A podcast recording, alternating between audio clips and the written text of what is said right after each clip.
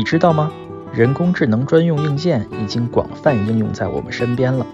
设备端和云端的人工智能专用硬件都在蓬勃发展，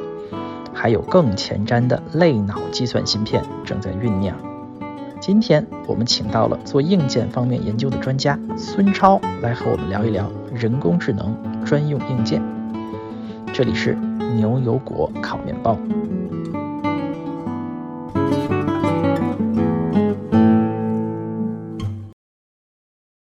大家好，我是苏特亚特。今天我们请到了西部数据硅谷研发中心的高级技术专家孙超来跟我们聊一聊 AI 硬件。大家好。啊，我跟这个孙哥认识，好像是之前在圣地亚哥的一个闪存的会议认识的，对吧？对对对对对对，所以这个孙超应该是这个闪存的专家啊。对对。呃，改日我们一定要找找一期时间聊一聊闪存的话题啊，闪聊聊闪存啊，这个这个 3D Crosspoint 呢有很多可聊的，嗯嗯好。但是我们今天呢会聊一个大家更感兴趣的话题，就叫做 AI 硬件，嗯。我们这个很多人一听说 AI 啊，就好像是这个啊电影里面那种是吧？无知全能的和人一样的 AI 啊。但我们说 AI 硬件，这个 AI 指的是什么呢？其实这现在的 AI 可能大家主要都指的是深度学习这个神经网络这一块。我们说这个深度学习神经网络，那这个深度学习神经网络是大概是个怎么东西？什么东西能给大家介能给大家介绍一下吗？啊，对对对，神经网络呢是什么？其实它只是说啊用来。因为它是生物 inspired 嘛，就是受生物启发的，所以大家是希望来呃模拟这个人呃这个神经的这个运算方式，神经跟神经之间互联嘛，然后它们之间是通过电信号来传递这个信号，然后一个神经呢可能又跟很多的后面跟很很多的神经相连，前面也跟很多的神经相连，然后根据这个结构呢，然后人们就发明出来了这个神经网络，用来模拟这个神经的计算方式，这个就叫神经网络。至于深度，所以说它它在逻辑上就是有很多很多的神经，然后神经之间互相的传递一个信号，是吧？对的，对的，对的。嗯，所以我们待会儿谈到的硬件也也就是一个好像模拟人的神经一样，有很多很多的节点，然后节点之间把这些信号都传递过去。对对对对，就是说就是说这个东西呢，得看一下以前的历史，就是神经网络这个本东西本身呢，并不是新的。就是在呃这个 Hinton，大家都知道这个可能如果关注一下这个 AI 相关方面的话，他肯定就是这方面的权威嘛。然后他就是说从可能是呃二零一零年左右之后，嗯，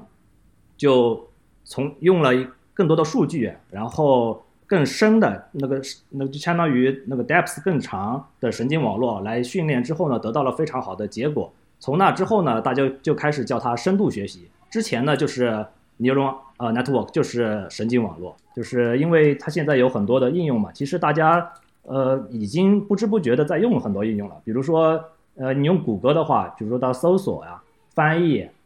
recommendation 推荐，对吧？语音服务等等，就是在其实你已经在用了。另外一个，比如说一些自动驾驶的摄像机啊、FinTech，还有一些医疗、制药啊、robot 啊什么的，其实也都有一些呃这个深度学习的呃东西在里面。好，我们刚才说到了语音助手啊，语音助手是一个非常好的例子啊，在家里肯定都有啊，像这个是吧，Google 的呀，或者是亚马逊的呀，国内啊，像小米啊这样的啊，那我们能给大家讲一讲，拿语音助手为例子，大概是怎么一个硬件设置呢？呃，语音助手，比如说像 Alexa，或者说 Google Assistant，对吧？可能中国内也有很多这种类似的这个终端语音终端，它里面呃就有已经用了一些。呃，AI 加速的部分，我们说这个在 Edge 端，也就是在这个我们 Device 端，这个 Device 呢，包括比如说像我们的笔记本、我们的手机、我们的家里的这种语音助手，然后一些智能 Camera 啊，或者一些 LT 的 Device，像这种在像语音助手这一块呢，比如说你在说 Hi Alexa，或者说 Hi Google 或 whatever，不管是这种你你需要一个 Signal 让这个 Device 激活。这个这一个过程呢，它叫在人工智能呃这个 process 叫 keyword spotting。keyword spotting 呢，就是其实一个是一个比较小的神经网络，它就是 run 在这个 device 端的。然后，所以我们刚才说的这个词叫 edge 啊，edge 就是这个边界的意思是吧？是吧？大概意思就是，啊，它是这个系统的这个边缘，是吧？对的，对的，非常 process，对。嗯，所以就是说，刚才那些终端啊、手机啊、云这个呃呃叫什么智能音箱啊，这些里面其实它已经有一些硬件，呃，是来做这些云主这些啊深度学习的这些这些硬件，是吧？那么我说了设备端，我们简单的再介绍一下，除了这些呃设备端，还有什么呢？呃，其实更大的一块儿，可能大家呃如果看这个。历史的话，history 对吧？刚开始的时候，自从这个深度学习火起来之后，首先大家就是用的 GPU，GPU，然后 GPU 呢，就是大刚开始大家都是用，其实用图形处理啊，或者 blockchain，其实之前有一段时间用挖矿，它本身就是很适合这种大规模并行计算。然后这它是，但它有一个优势是它的 API 非常好用，所以呢，嗯。本身就具有很多的这种计算单元，所以它天然的就适合了初期用来加速这种 AI 的运算。这个里面的这所谓的运算呢，其实主要是呃，这里面主要是 training，就是训练。训练啊，这个我们可以说一下，我们之之前用 GPU 这这里面可能呃呃信息很多啊。我们刚才说训练啊，训练是什么意思？训练呢，就是神经网络，你需要让一个神经网络按照你想要的目标进行工作，对吧？比如说，咱们最简单的呃一个例子，你要训练一个神经网络来完成一件任务，这个任务是什么呢？比如说要识别这个图像是只猫还是个狗还是个飞机，就是最简单的图像识别嘛。然后你需要让它完成这个目跟完成这个目标呢，你需要你就需要去训练这个神经网络，让它达到一定的准确度。然后具体的运行方式呢？它这个算法是要用一做 backpropagation 这种方式来这个不断的微调这个神经网络的。它其实是每一次呢，就是需要从输入到输出是一次前推过程，然后呃细调呢就是在从后端再往前，它叫一次 backpropagation 一个过程，然后再去调这个误差。然后不断的迭代，就前后前后前后，所以它是一个非常 computing intensive 的这个就计算很密集的一个过程，所以它这个就叫做训练过程。这训练过程就是我我拿了一堆训练集啊，这个照片上面是是猫，这个嘛照片上面是是不是猫，然后把这个大量的海量数据扔给这个计算机系统，让它把这些神经网络里面的参数都都算出来，算的过程就是不停的在。不停的迭代，不停的迭代，一遍一遍一遍一遍算，对吧？对的，对的，对的。嗯，所以我们刚才说这个传统上是在用 GPU，就是显卡，对吧？嗯嗯，这是用显卡，因为显卡有非常好的并行计算能力，并且可以编程，是吧？对。我们刚才说了两点，是这个呃，就设备端或者 Edge 端的这个是这个神经网络的叫叫推理，是吧？叫嗯嗯，对，叫推理，还有云端的训练。云端云端的。也有推理吗？云端也有推理，因为有一些呃，就是云端的一个好处是说，呃，它不 care power，因为 data center 就数据中心里面，它有都大都是就是很很高的 power 插到一个个 server 上嘛，然后那个 server 里面放了一个一个加速的卡，这些加速的卡就是我不用担心它会掉电，我也不用担，它也不是用 battery 用用电池的。所以说它不是呃太 care 你需要 power 呃那个呃就是就叫 power efficiency，就是说你需要低功耗，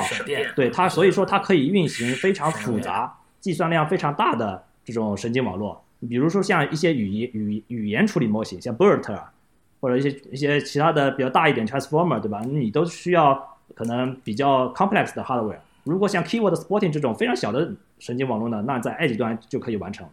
嗯，所以说云端又出了很多新的这个呃名词，我们待会儿可以慢慢解释啊。我们认识刚才说了两一个概念，一个叫推理，一个训练啊。训练就是调这个网络的参数，推理就是用这个网络啊。就是比如说我们训练出来的，看一下是不是猫啊，新来一个图像看是不是猫。所以那么我们又说了这个设备端和云端，啊，我们说到了有设备端的推理、云端的推理、云端的训练，那有没有设备端的训练呢？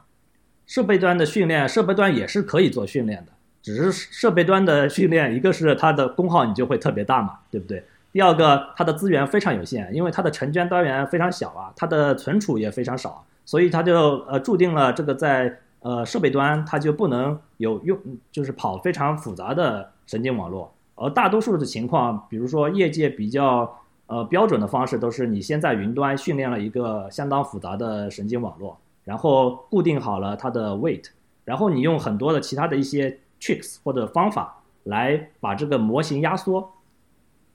减小它的计算量，减小它的呃占用内存或者 memory 就是 for memory footprint 就是那个呃呃你需要的存储单元的数量，然后把它呢呃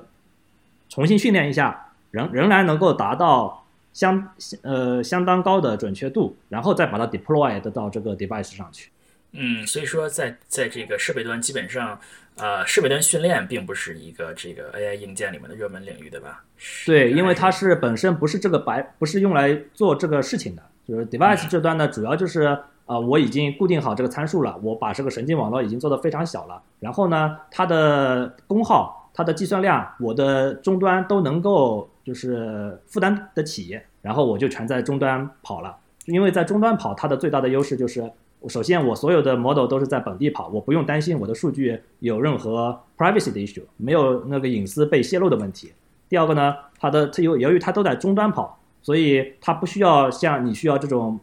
这个就 communication 嘛，和 data center 来回这个 communication，所以它的延时相对会比较低。第三个呢，就是说同样你能够实现这个这个任务，你在终端跑，由于它的模型比较小，嗯，它的功耗，而且这个芯片本身又是。呃，设计成低功耗的，所以它本身功耗也比较小，所以整个就有这个主要是功耗、延时、隐私三大优势吧。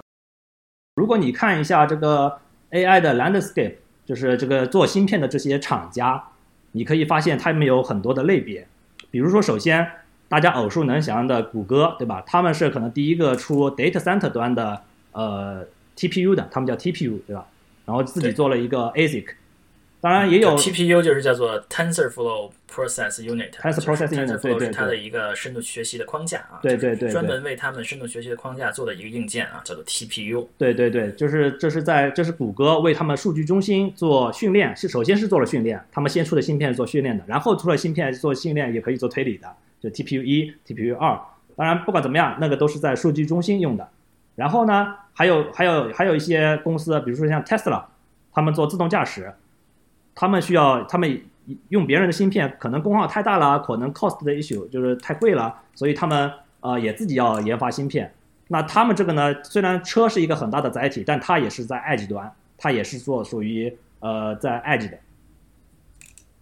然后，然后咱们具体的那公司有非常非常多啊，你只要你所谓的你你说的它上的都都在做，那更别说这种传统的 GPU 电商，GPU 比如电商了，GPU 像 NVIDIA 什么的。像你英特尔啊，对吧？马威尔啊，这些公司基本都在做 Qualcomm 啊，没有没有没有不做的，包括还有一些 ARM 啊，甚至现在有一些 Open Source 的，像 RISC-V，它都有做这些 AI 加速器的。然后大家看一下英特尔，英特尔它最近买了好几个，其实这几年买了好多个公司。首先是呃，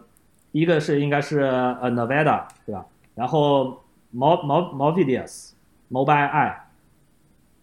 然后最近又卖了一个，又买了一个公司。然后这这些公司它其实它的类别是不一样的。比如说啊，他首先买了一个 Altera，这个是很大的一种收购。Altera 是一个 FPGA 公司，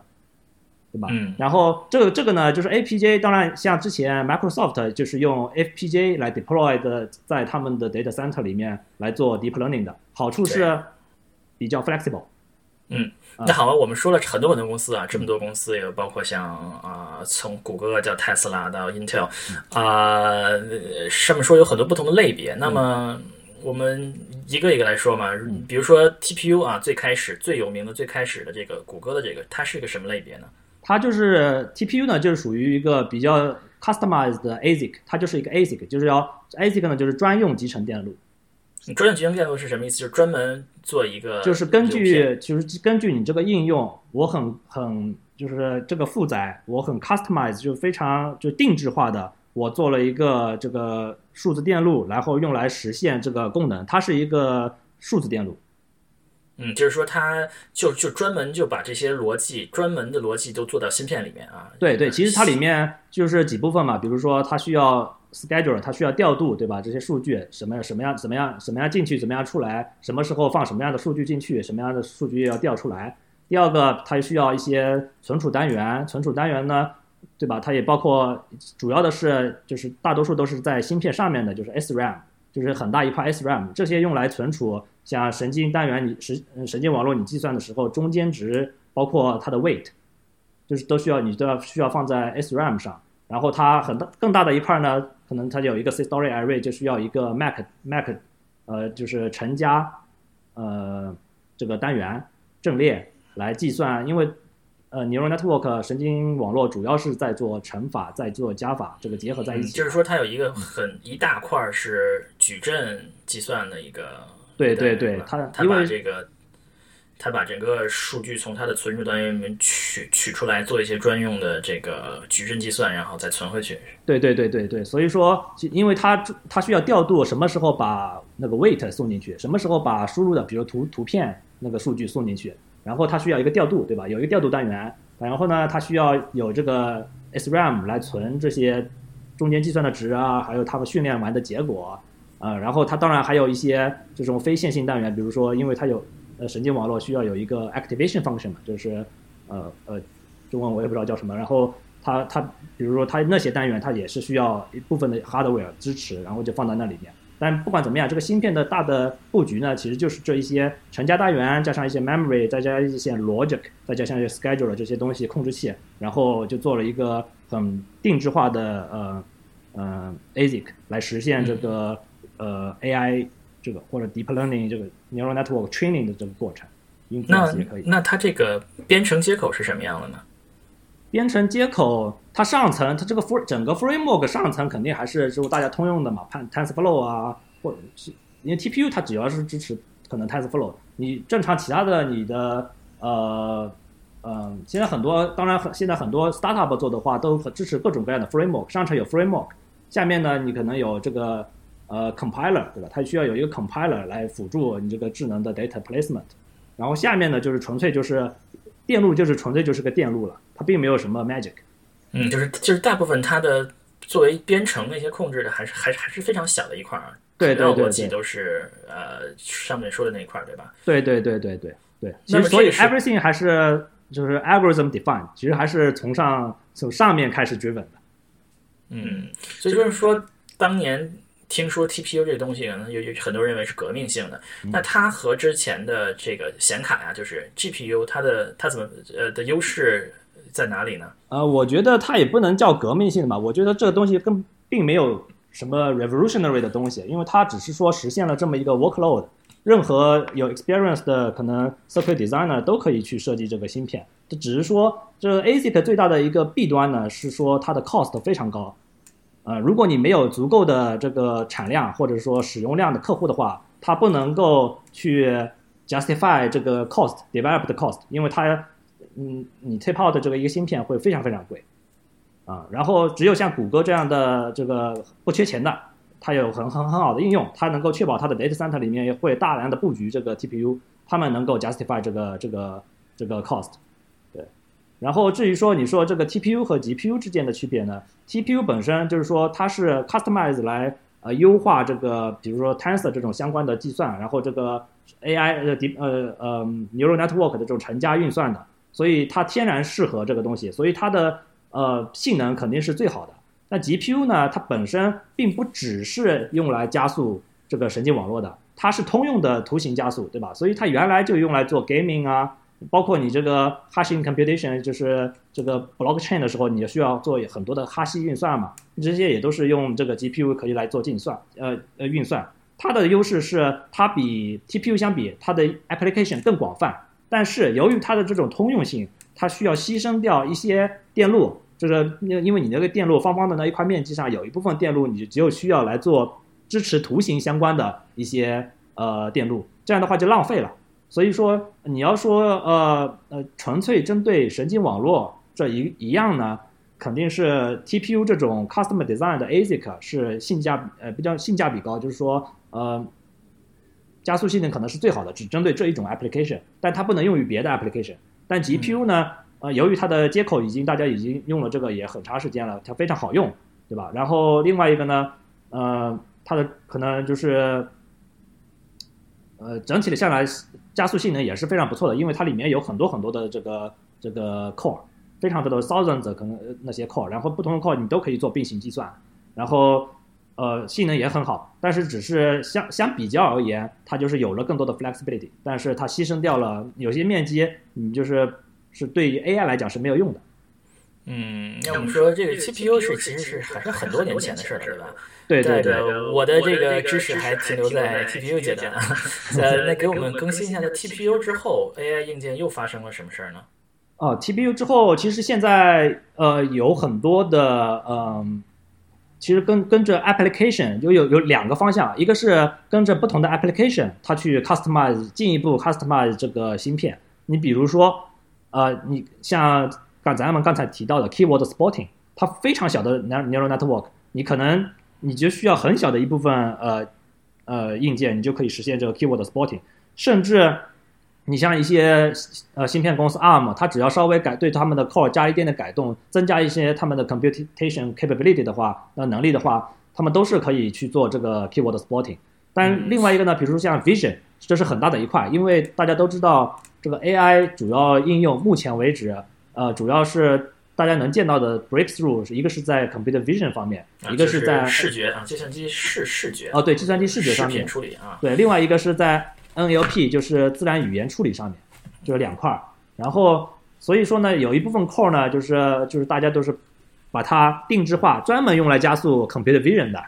比如说做人脸识别，比如说你去做 segmentation。比如说你去 video 上面，你做一些，比如 action recognition 啊，就是动作识别或者各种各样的应用，就是 computer vision 它本身就是一个很大的 category，里面还有很多很多的应用，所以他们专门针对 computer vision 来做设计芯片，因为这个芯片很多的架构是基于 CNN 的，可能如果大家听说过，就是就是基于卷积神经网络啊，然后另外一一块呢，比如说在针对 N 呃 NLP，它有它是自然语言处理，它很多都是。呃，依依赖于这个 time series 的嘛，就是有一些，比如说大家呃听说过 LSTM 啊、GRU 啊这种呃呃处理 serial data 的啊这种 neural network，它会设计芯片专门用来呃加速那一块的应用。当然也有芯片呢，它是特别通用的，那可能像 TPU 一样，它就是刚开始就设计，我只要是 neural network 的，我不管它是呃。这种 NLP 的，我还是 Computer Vision 的，我都可以用来加速，所以这是一个方向。啊，所以我们刚才说的这个方向，就是说作为做更更更专业的硬件啊。现在是我我听说，呃，我我我这个刚刚刚学，刚刚听这个超哥说最。呃，最热门的两个方向，一个是呃，做这个视频处理是吧？不不管是什么人脸呀，还是在处理图图像，它有一个专门的一些硬件专门处理视频，还有一些硬件专门处理这个语音的，专门处理自然语言处理的，对吧？对对对。就这这两种硬件有，刚才说了，它是基于不同的神经网络的设计。那么在硬件本身上面有什么比较特殊之处吗？这两种硬件，硬件，如果你纯是说电路的话，这个电路 fundamentally，呃，很很难说不同，它只是你在，因为电路这是一个很电路设计是一个数字电路设计是一个很成熟的学科，这里面呢，它都是一种各种 trade off，然后你去，你根据这个设计的这个呃，你根据它的功能，然后你去设计相应的电路，所以根据你的功能模块电路，呃，功能模块不一样，它设计的电路就会不一样。只是说做这种这种的呃不同的 design choice，嗯，所以现在像嗯做视频的芯片和做这个语呃自然语言的芯片，主要是市场上有有谁主要在做呢？呃，这个的话就非常非常多了。比如说呃就呃比如说像之前英特尔买的这个 Movidius，对吧？Movidius 它它这个是这个这个公司呢是做也是在 Edge 的，它也是做这个 computer vision 的。就它有里面，他们可能就有 Vision Core 什么的，啊，然后比如说他又买了一个公司叫 Mobileye，它是这个公司呢是呃自动驾驶这个 AD ARDS，哎，这这怎么怎么说呢？那个自动驾驶那个模块的这个呃呃领导者，这个这个公司呢，它也是可能里面也是很多的这个 Computer Vision 相关的，专门做 NLP 的，就是在这个在可能在 Academy 有很多具体的呃。嗯，如果是说就是在学术界比比较多，那这个商业公司还不算太多。商业公司，它因为它需要可能，如果你想把公司做大的话，你需要把这个 application 比较广泛嘛。但是事实上，其实像这种 startup 是非常非常多的。你就是比如说像有 Wave Computing 对吧？大家都知道的，像 GraphCore、Novamind，然后像国内的也有什么寒武纪啊，各种各种 var 那个电脑大电脑的对吧？然后深建科技啊，然后他们就是呃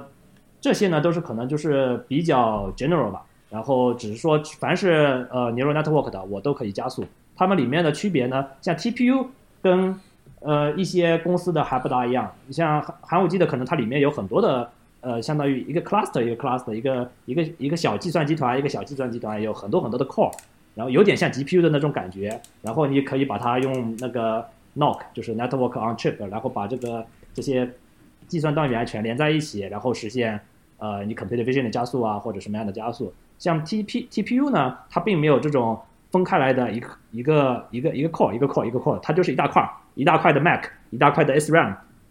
对，所以它那个呃 Digital Circuit Design 呢还是有一定的区别，就是这里面其实叫微架构的区别，准确的来说，但是都叫都是数字电路的 implementation，就是数字电路的实现过程，只是它里面的微架构不大一样，所以这个这个创新呢，可能就是在于你的架构跟我的架构微架构不一样。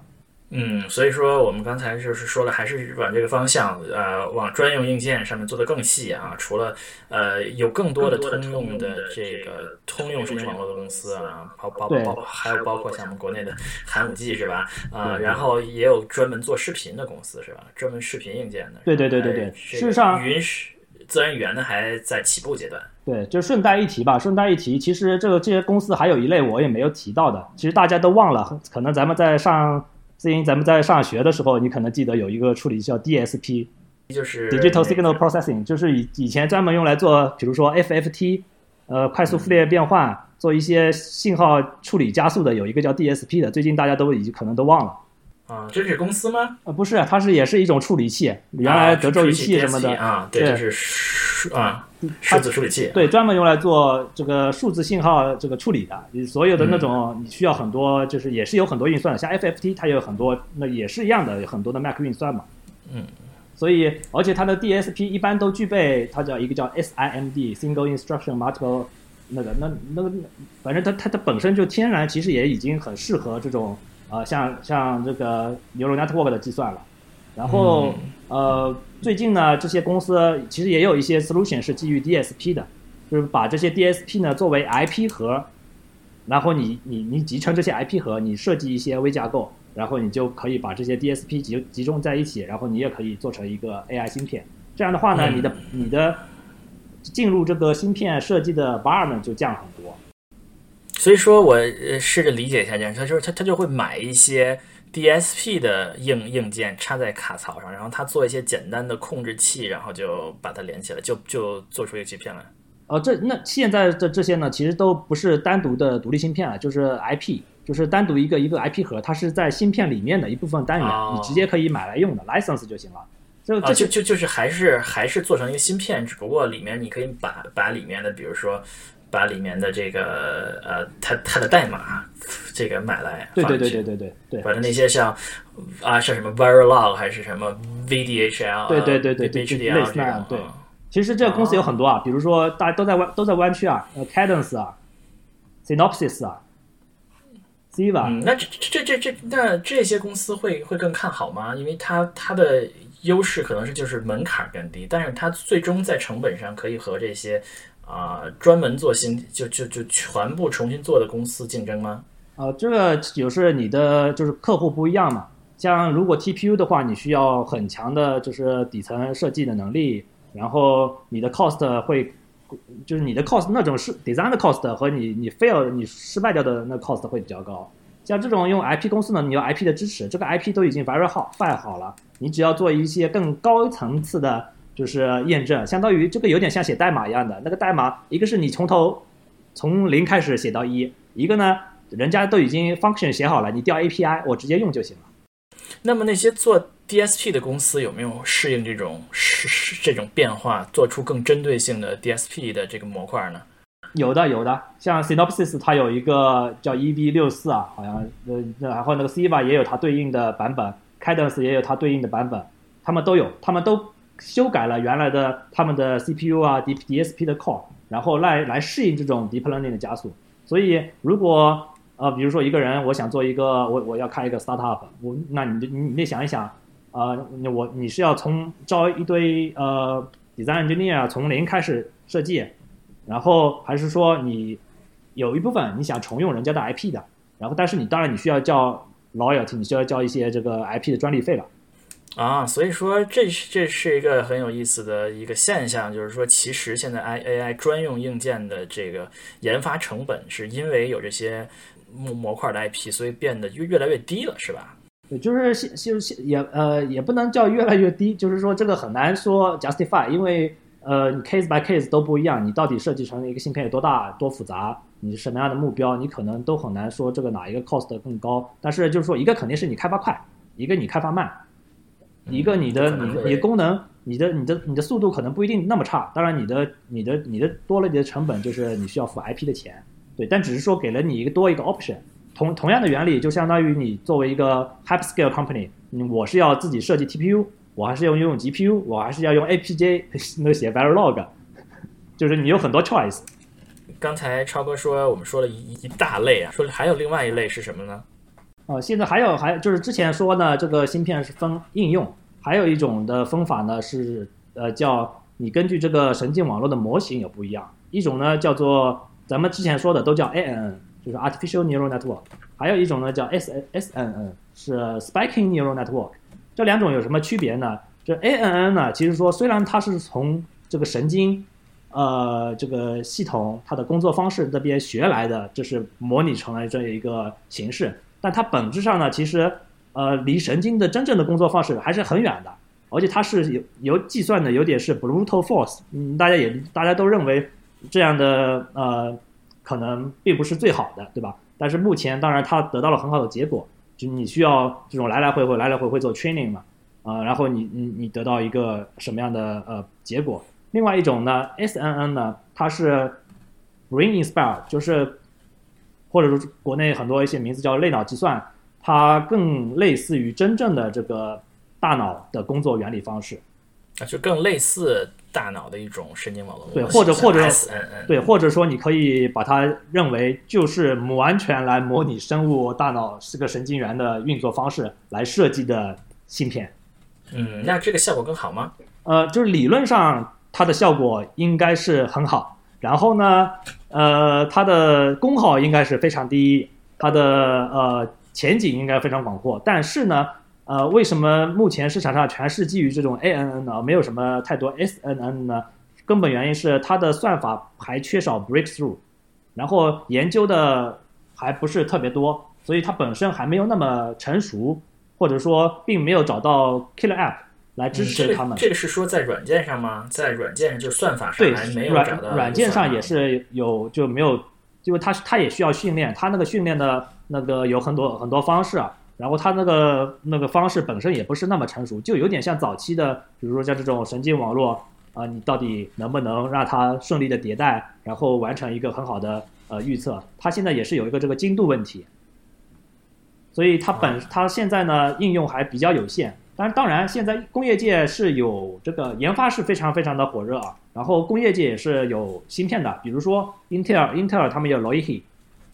然后 IBM 他们有 True North，这些都是 public information，都是有 paper 的。然后他们也都有 tape out 的芯片，有一些 demo。比如说咱咱们去参加一些呃 AI 相关的 conference，像 CBPR 的话，你可以看到呃 IBM 他拿着他们的 True North 来接了一个呃摄像头，然后那摄像头呢也是 customized，然后可以做一些 hand gesture recognition 啊，是有一些应用的。但是呢，呃。相对来讲，它不能支持非常非常非常复杂的 neural network。嗯，这个这个是说在软件上吗？在软件上就是算法上还没有找到一个算法呢。呃，一个是计算能力，另外一个是就是这个训练方式还是呃不成熟。第第三个呢，就是因为很多这种呃 S N N 它是魔术混合电路，里面呢就是有一部分像尤其是 S N N 的话，很多都是模拟电路，模拟电路。呃，本身就是精确性比较差，它有 noise 有噪声，所以会导致它训练的这个这个结果呢，它本身也有一些一就不是那么精确。嗯，我们学这个这个电类专业的知道，对于模电呃模拟数字电路比较熟了。那能不能简单的说说什么叫模拟电路，什么叫数字电路？啊，那当当然了，这个这这是非常基本的 concept 的概念。然后像模拟电路呢，就顾名思义啊，它名字就是它它的信号是模拟的。什么叫模拟模拟信号呢？模拟信号就是连续的，你的你的输入的信号，比如说像你画一条曲线，那个曲线都是连在一起的，对吧？然后，因为它可以从零到一，那之间你可以取无数个值，那就叫模拟电路。然后它是这样输入到一个芯片的，那就叫模拟信号输入。什么叫模拟电路呢？它就是接收和处理这种连续信号，这种模拟信号的，它就叫模拟电路。什么叫数字电路呢？数字电路，那它它就它的输入就是零一零一，就是只有这两种两两，就是低电位、高电位、低电位、高电位，它没有中间零点几的这种这种电位的。比如说你是你的模拟信号是零点六伏的话，如果零到一伏的话，它可能就变成数字上就是一，它 digital 就是一，所以它只是只有零和一两种，就叫数字电路。然后接受和处理这种数字信号的零一零一零一零一这种数字信号的，它就叫呃数字电路。所以，我们这个过去经常觉得模拟电路是一种这个用的越来越少了、比较落后的一种方法嘛，对吧？比如说我们那个小的时候做那个电工啊，那个录音机啊，说是这个嗯模拟录音机是吧？就是从信号就就就直接放大多少倍什么之类的转换过来。数字电路就先把它数字化，然后对数数字电路的其当一大优势就是它抗干扰能力比较强。然后你的数字，你比如像咱们做存储的，就是你你也知道。你存的数据后面都有一段，呃，相当于保护它的代码的，那你在数字电路就很容易实现了。你可以用来纠错啊。你如果零跳成一，一跳成零了，我回头可以把这个数字就把它改过来啊。但是模拟电路就不行了，它很容易受到信号的干扰，甚至你温度高一点、低一点，你湿度高一点、低一点，它都会对这个模拟信号产生影响。嗯，那我们说的模拟好像。听上去是很落后的一种东西啊，为什么 SNN 啊这种好像更先进的神经网络里反而要开始用模拟电路呢？就是就是就大家都想想嘛，什么样的才是终极版的，或者说更好的神经网络，对吧？像像咱们这种呃基于 A ANN 的这种电路，它的所有这些呃 neuron 基本上都是一直都是 active，的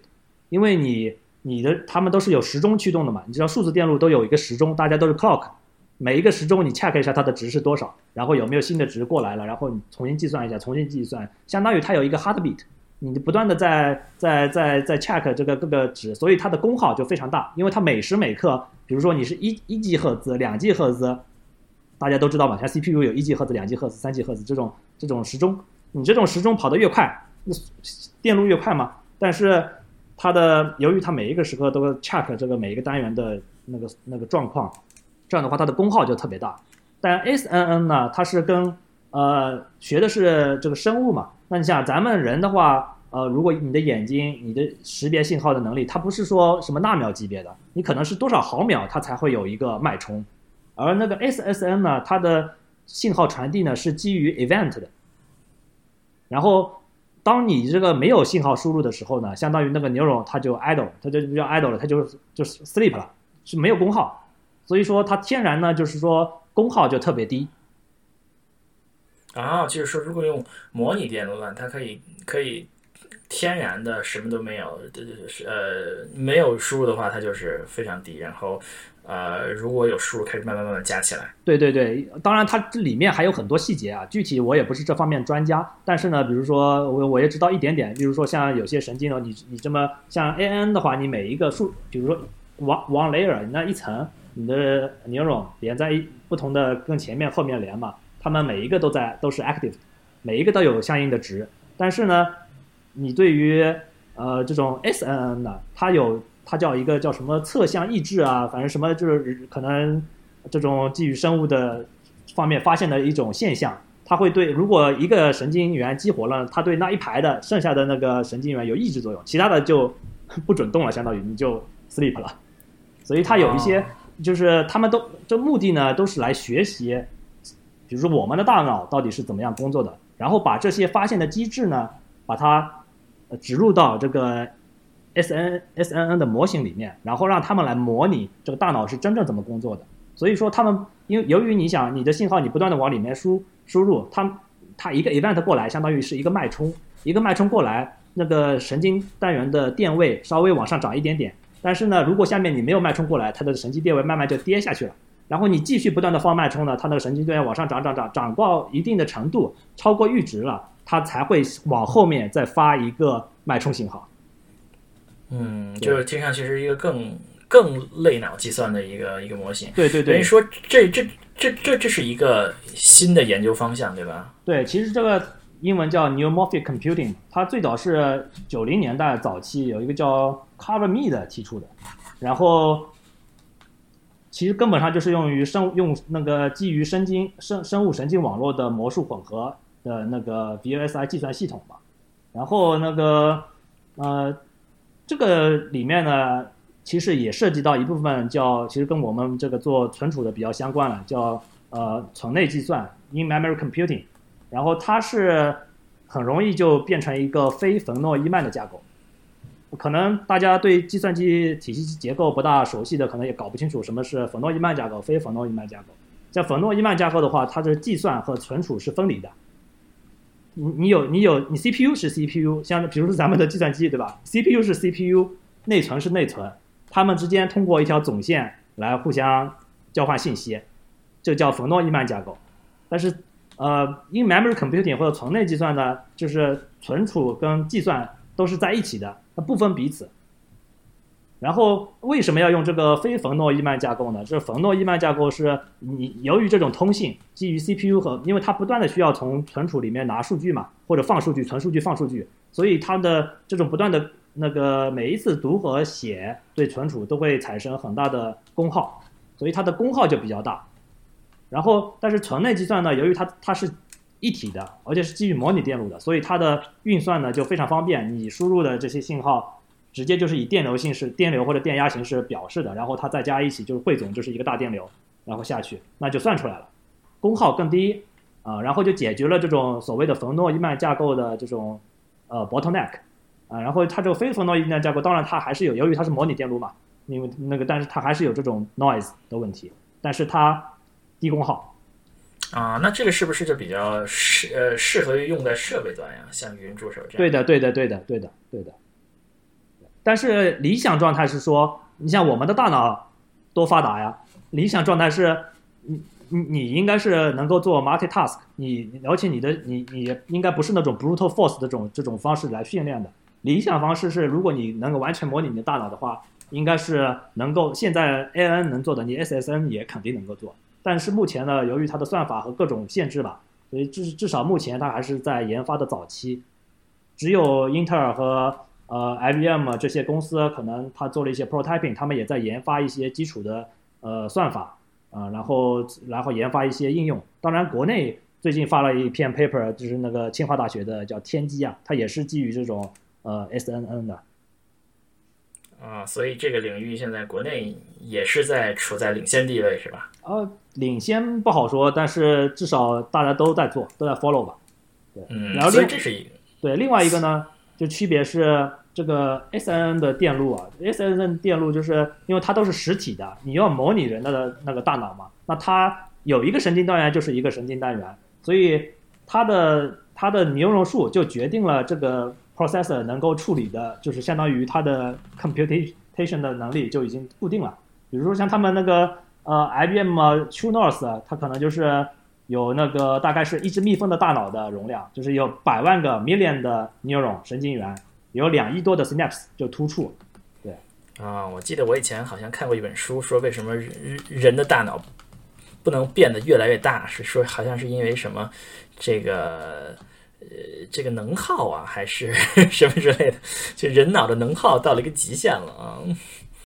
对，能耗也是很高的，但是它已经是很 efficient 的了。你想，咱们才多少瓦那个电那个一个大脑，你能做那么多 vision、NLP 大 task，而且是同时的，那个你能做很多事情。但是现在的其实是很 stupid 的方法嘛，我我我肯定觉得现在的深度学习的方法算法肯定不是最好的，但是只是说目前你并没有新的 breakthrough。嗯，就我们说到了，呃，一个倾向就是这个 SNN 啊，模拟电路和数字电路混合，这是一个发展的前瞻的方向啊，有人赌的一个未来发展方向。还有没有比较新的发展方向呢？说实话，做芯片本身，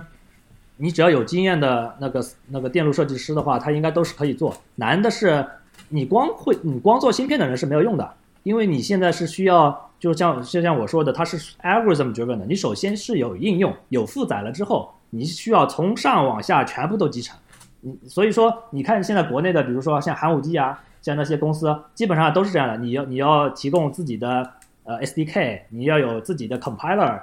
对吧？然后你有自己的芯片，你有自己的应用，然后你你就是从从底到上，你都要有，你才能是一个相当于一个 full stack 的全站的公司，你才才有竞争力。你光光有一样的话，你连应用在哪里都不知道，你肯定不不能够那个成功嘛。那如果你光有应用，你没有下面加速的。你也不是有那么有竞争力，对。现在其实是到了一个软硬件大家要协同设计。嗯，那这个怎么迭代呢？因为我们知道软件变化很快的嘛，对吧？你下一代的这个呃应用可能就完全不一样的这个需求，完全不一样的算法。那这个硬件怎么和软件一起迭代呢？这就这就解释了为什么，比如说你问问题，比如说为什么有些公司在云端，比如说 Microsoft，它要它要 deploy APJ。有些公司，我像谷歌，我直接用 TPU，对不对？为什么他们要用 APJ 呢？那就是因为他们认为这个算法迭代速度非常快。那今天的神经网络跟我一年之后的神经网络可能完全不是一一个样子的，所以可能你今天设计的 TPU 呢，并不能适合我明天的负载。所以，但是我 APJ 呢，我只要硬件我重新下下载一遍，我就立马就可以 deploy 了。嗯，现在这个市场看上去是一个好像竞争很激烈的市场啊。对的，对的。市场现市场现在格局是什么样子的？市场格局现在就是大量的 startup 涌进去啊，这个当然你尤其现在疫情啊，经济如果往下走的话，肯定很多 startup 很难落地了，就是因为因为现在一个是很多像这种 hyperscale，像谷歌他们他们都有了，对吧？然后像那个 AWS 他们也自己的 team，他们也设计了他们的推理芯片 Inferentia，好像是叫什么，然后反正他们都有自己的芯片，包括国内的公司，就算是国内公司，阿里巴巴、百度。他们也开始都设计自己的芯片，对吧？基于各种各样的呃 architecture 的，所以这种 hyperscale 公司，首先他们本身也有很大的实力，他们也有很多资金，他们可以去雇佣很多的 engineer，他们能够把这个东西给做出来。那 startup 本身呢，那要不就是呃，你看你怎么退出嘛？一种是像呃，你得像做到像 Nvidia 一样的，你得做到很大，你要不就得就是被被别的公司给并掉了。嗯，那现在看来，我们刚才说这个市场格局，各大像这种云厂啊，都有自己的自己的芯片。那像像 Intel 这些公司，它的芯片是主要主打哪方面的市场呢？哦，他他们他们的布局各种各样的都有，就跟我之前说的，比如他买了那个 Mobidius，可能就是 Edge 端的一些 inference；像他买那个呃 Mobileye，它就是针对针对那个就是自动驾驶的，所以它其实都在布局。当然，而且他们自己的 Xeon 芯片也有，就是服务器端也有加速的加速功能，有有各种各样的。就是其实现在就分一种是，呃，这种互联网大厂再加这种系统厂商，包括谷歌、Microsoft、Facebook、AWS 对吧？Apple、IBM 嘛，比如阿里巴巴、华为啊、百度啊，他们是他们是一大类的，然后。还有一些，比如说是 IC 的 vendor，对吧？你比如说这传统做这个芯片的英特尔啊、三星啊、NVIDIA 啊、Qualcomm 啊、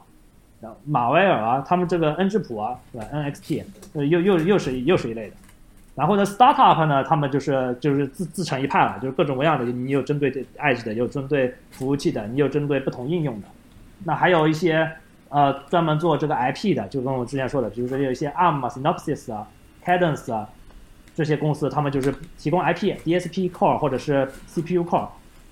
啊，但还有一些公司可能它是专门呃，也不一定是公司的，有些就是直接从比如说谷歌来的，他们做一些 compiler 啊，或者做一些这个 tools，就是整个整个这个 industry 呢，就是现在当然是还是很 thriving 的和还是有前景的，但是呃，其实我比较 concern 的是现在的这个 AI，它的 application 还是。就是你很难去 define 它到底是怎么给这个公司赚了多少钱，然后呃，怎么样一个盈利方式？嗯，当你这个 AI 的这些做 algorithm 的公司，如果慢慢 slow down 下来的话，这些芯片公司也估计也会有一个相应的往下调整的过程。嗯，那这个东西到底应用有多广呢？现在？应用现在，反正据我所知的，你像一种是像像谷歌他们自用，对吧？谷歌、Amazon 他们自用，另一一种呢，像这种系统厂商，或者说像像苹果、华为，他们这些做手机的，手机里面都有啊。像华华为的他们那个那个麒麟芯片，对吧？然后呃，苹果的叫白 no 白白白叫叫什么来着呢？叫那个 Bio Bio Bionic，对，Bionic，他们那个 A 十一、A 十二。SOC 也在 iPhone 上面的，也是做 inference 加强的，呃，这就就这些就是是比较常见的。另外一个像 Mobileye 这种，或者说像 Tesla，他们在自动驾驶上面，他们肯定是 deploy 的，肯定要 deploy。包括他们是很多其他一些公司，你要做 Level Four、Level Five 的话，你是必须要有这些 AI 加速芯片的。呃，这是很显而易见的，这几个市场是 for sure。另外一个呢，像那个国内寒武纪。和那个 NVIDIA 他们就相当于是有点一类，他们就专用加速芯片嘛，然后这个市场可能就大家互相争一争吧。至于呃，至于还有能想到的，比如说像一些 smart camera，比如说这个像国内你想那个 surveillance 做这个监控的这个市场是非常大的，然后是这这些市场上它也有很多不同的应用啊。你比如说你要抓罪犯呢，你要你要识别什么某个人呢，它里面肯定也是有很多加速的芯片。对，所以这些芯片呢，如果是以他们为客户的话，肯定是也很有前景。但是其他的应用呢，呃，那就比较少了，因为大你你要想大家都带什么嘛？大家天天你用的，你要不就是访问 Cloud，要不就是你在自己的 MacBook 或者说你的 Windows 的呃电电脑上你做一些工作，你要不就拿个手机，剩下的其实很少的。当然，咱们说的语音助手啊，或者一些家里的可能智能控制的，也有一些可能性。但是这个还是需要挖掘的，我也不不好说。嗯，所以看来是说，就是啊，云厂的云端啊，就是大互联网厂的云端和设备上的这终端设备上，现在是发展的比较好的啊，其他市场是还在有待观察，是吧？对，因为它这个完全看你这个量能走多大，只有你这个量走的够大了，它才合适去做一个专用芯片，否则的话没必要啊，你只要你用那个。正常的其他的 CPU 上面跑一跑简单的就行了。国内现在做这样方面的也不光就是寒武纪啊，就是像连上那个比特大陆，你也知道原来做挖矿的，他也他们也开始做 AI 硬件吗？对，也开始做 AI 加速性芯片。哦，之前哦，之前还有一个公司，可能呃你也听过，就是那个 DeepFi，就是深建科技，呃不是也是国内呃做的，然后被 Xilinx 收购了。但他们的话，可能主要是就是做一些压缩。模型压缩，因为我也不是自己做这个 AI 加速器的，然后当然也可以，也有可能我说的有些错的地方，也欢迎大家指正了。然后整体上我所知道的就是大概就是这个情况嘛。对，但是其实对刚才可能没说到的地方，另外一个爱之前说你有什么应用嘛？啊，忘了忘了，除了手机 PC 上，还有一些你 wearables，Jones 啊，就是可穿戴设备。对对，we 都都有。就是这些，对对，还有那个那个 Drone 啊，什么都可以的，IoT 设备，就是所有的物联网设备基本上都可以用。对对，这只要是你在 Edge，你只要有那个应用，你都可以。嗯，对，然后然后然后所那个现在的手机嘛，像苹果啦、华为啊，还有那个 MediaTek，那然后那个高通啊，在处理器里面，他们都已经加入 AI 加速功能了。就是当然你也可以很多不同的方法来实现啊。呃，具体哪种我也不清楚。那可能你可以加一个专用的神经网络加速核，你也可以专门修改一下 CPU，加加上一些更多的呃那个那个 vector computation engine，就是相当于呃专门用来加速神神经网络的一些计算单元，你都可以。就是实现方式可能有很多种，但是反正呃现在手机上是大家也是这个趋势嘛，现在照片啊什么的都是各种合成，现在摄像头越来越多，然后就是你需要更强大的这个。图形处理能力嘛？现在大家都说中 AI，中国是个 AI 大国呀，可能是要反超美国的感觉。那中国现在在 AI 加速器方面是处在一个什么什么一个水平？我觉得还是整体还是一个 follower 吧。但是中国的优势在于应用。中国跟美国最大的区别是中国有很多应用，中国有非常多的 data。美国呢，由于很多 privacy 啊各种 constraint 有很多限制，你你的你的你你很多东西不能做。但你在中国呢，你这个数据就非常的多，然后你有各种各样的应用。中国的这个商商业模式啊，或者说这种 idea 其实是走在美国的前面的。但是你说如果说是这个算法的基础理论，然后芯片的设计能力，那肯定是还是美国要强。当然说这个设计能力强不强和能不能做出来是两回事儿。对中国也有这些芯片厂商，他们也能做的，都都能做。对，但是至于说你是不是呢？那个 spec 上能做的做的做的谁更好呢？你同样比的话，你肯定是美国做的好。而且我是这么理解的，就是说你技术上稍微差一点，就是其实也不是最根本的区别。你只要这个能能用，然后能大概是，比如说你这个快两倍，我这个快一点八倍，那其实没有根本性的区别。你延迟差了那么三十毫秒，有有太大区别吗？可能你感觉不到，那就没有关系，你就可以先用起来。等到它应用上赚了足够的钱，它可以反过来。然后不更加来迭代或者说 improve 它这个硬件的这个技术嘛？其实这也其实也是中国的一些云厂商啊，或者说一些其他厂商的一些机会。那最后是，如果大家有谁对进入这个领域感兴趣啊，比如说想成为一个 AI 加速器的这个研发人员，那应该在哪呃哪方面的这个技术啊、技能啊比较比较重要呢？呃，如果是 hardware 的话，这硬硬件这一块的话，那肯定是最最最根本的还是电路设计吧，就是数字电路设计，你得懂那个数字电路设计。然后，当然，其实现在现在，呃，就像我说的，其实 advantage 是个全站。其实如果你能够了解 AI 的算法，然后你又当然不用去你去发明什么新算法，你至少了解现在的算法是怎么设计的，它的原理是什么，每一个模块是什么，然后你又懂下面的底层设计的话，我觉得这就是一个非常的大的 advantage。啊，所以说就应该是一个呃硬件设计师啊，这个学电子出来的啊，做个硬件的，然后上一上这个机机器学习的课是吧？基本上就是非常好的一个准入门槛了，是吧？对对，这这是从硬件的角度，当然是。其实从软件的角度，对做那些 compiler 的，他也需要对底层的硬件有相当的熟悉，他至少得知道下面的基本单元它的微架构是怎么样的。啊，如果说想要做这个软件站那边呢，就是说要对硬件设计有一些基本了解，并且对于这个啊编译器啊什么这些有有一些了解，并且知道一些这些机器学习的基本的这个概念，是吧？感谢孙超来到我们的节目啊，给大家讲一讲这个 AI 硬件加速器的多的情况啊。我们了解了硬件加速器现在呃哪些地方可以有应用啊？这个具体在做什么啊？新的趋趋势是什么？A N N S N N 啊，数字模拟混合，现在这个市场的情况大概是什么样的？如果想要进入这个领域，应该有哪方面的准备？嗯，好，谢谢孙超来到我们的节目。啊，感谢收听我们的牛油果烤面包节目。如果喜欢我们节目，请点击订阅按钮。我们的节目可以在各大泛用型播客平台啊，或者喜马拉雅收听和订阅。好，我们后会有期，拜拜。